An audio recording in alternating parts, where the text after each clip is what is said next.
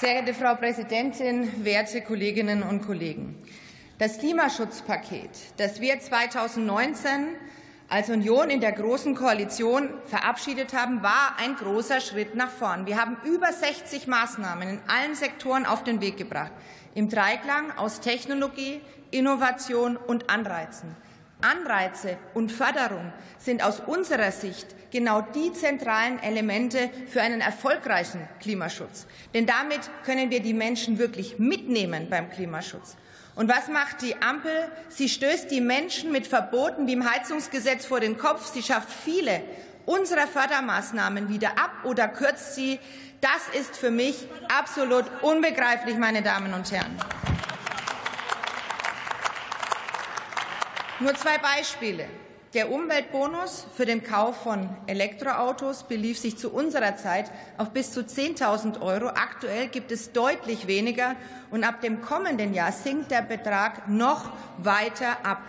Elektrische Dienstwagen werden ab 2024 gar nicht mehr gefördert. Das schafft keinen Anreiz zum Kauf von Elektroautos, und die Zulassungszahlen gehen jetzt schon zurück. Stichwort KfW-Förderung. Hier sorgt Minister Habeck für maximale Verunsicherung durch Förderstopps.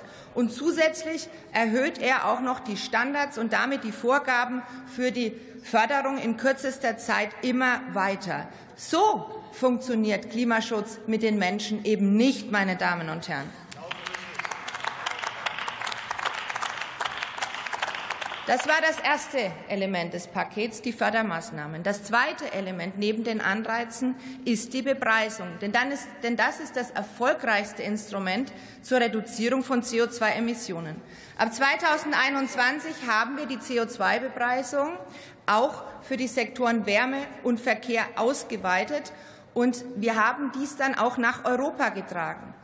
Wir haben den Emissionshandel im Brennstoffemissionshandelsgesetz mit einem moderaten Einstiegspreis eingeführt, einem kontinuierlichen Anstieg in kleinen Schritten. Und die Einnahmen, das ist das Entscheidende, aus der CO2-Bepreisung wurden gezielt für Entlastungen, für Fördermaßnahmen und Anreize für den Umstieg auf klimafreundliche Technologien verwendet.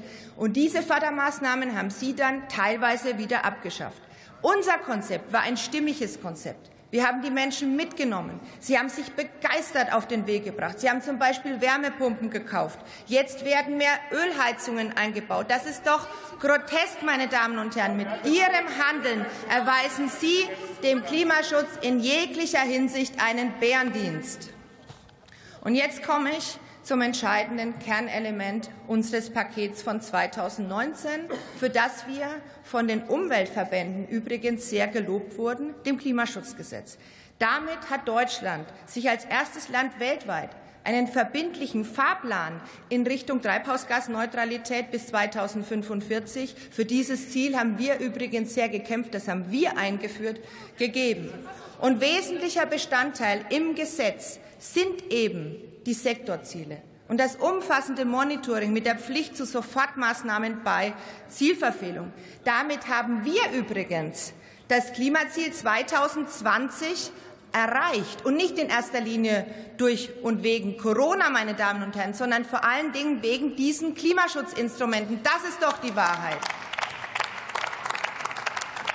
Wir sind auch der Verpflichtung zu den Sofortmaßnahmen bei Zielverfehlung nachgekommen. So hat zum Beispiel Horst Seehofer 2021 wegen der Zielverfehlung im Bereich Gebäude unter anderem die weitere Verbesserung der steuerlichen Absetzbarkeit von energetischen Sanierungen vorgelegt und weitere Maßnahmen auf den Weg gebracht. Sie, meine Damen und Herren von der Ampel, Sie möchten sich diese Mühe nicht mehr machen. Sie haben sich im letzten Jahr nicht auf Sofortmaßnahmen einigen können. Und auch dieses Jahr haben Sie keine vorgelegt. Sie verstoßen damit gegen das Klimaschutzgesetz. Und jetzt wollen Sie den wirkungsvollen Kontrollmechanismus des Gesetzes auch noch aufweichen. Keine Sektorziele mehr, keine jährlichen Sofortprogramme mehr bei Zielverfehlung. Erst nach zweimaligem Reisen der Klimaziele sollen perspektivisch mehr Anforderungen kommen. Und jetzt kommt der absolute Hammer.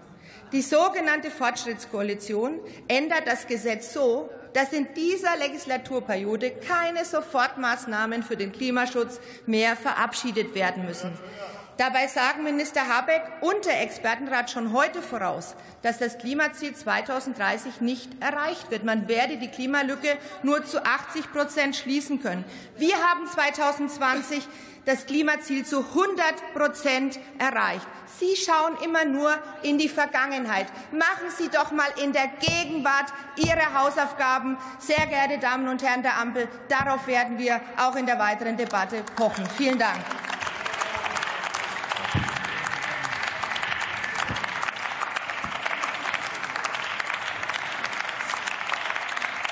Und für die SPD-Fraktion hat das Wort Dr. Matthias Mirsch.